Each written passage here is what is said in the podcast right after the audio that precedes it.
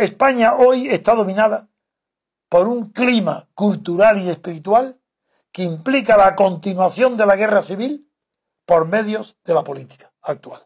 Si hay en Cataluña hoy ese fenómeno tan espantoso de que prácticamente la mitad creen ellos que no son españoles, eso es un acto bélico producido como reacción al triunfo de Franco. Es la contradicción de la guerra civil ahora, la ganan los catalanes, los separatistas.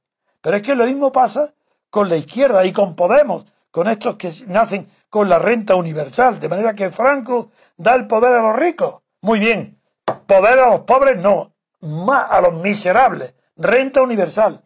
Pero si eso es guerra civil, eso, a eso me refiero cuando digo que los magistrados, sin prevaricar, sin darse cuenta, están inmersos en una sociedad acrítica.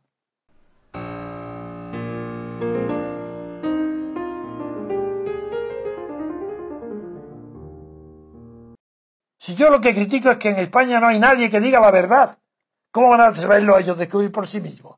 Si no hay ningún periódico, ni la radio, ni la televisión que partan por decir la verdad, que Juan Carlos traiciona a su padre contra la prohibición de su padre, acepta la monarquía, que Juan Carlos traiciona a Franco, legalizando al Partido Comunista.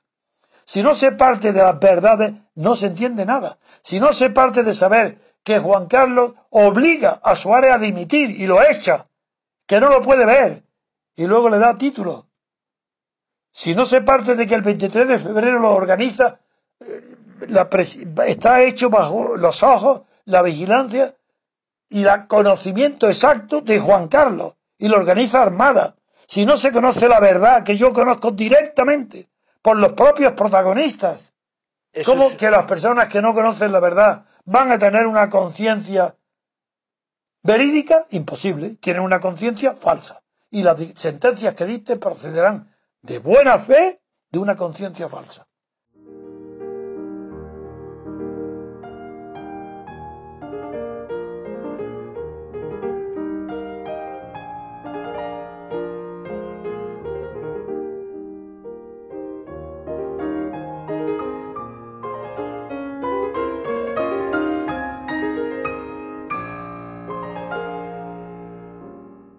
Se juzgan hechos, pero esos hechos se juzgan con, con arreglo a leyes. Si, no, si no tienes delante la ley, tampoco puedes juzgar los hechos. Es decir, uno ¿Obvio?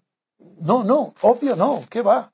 No es obvio, porque hay un orden de prelación en el conocimiento que el hecho tiene que preceder al juicio sobre el hecho.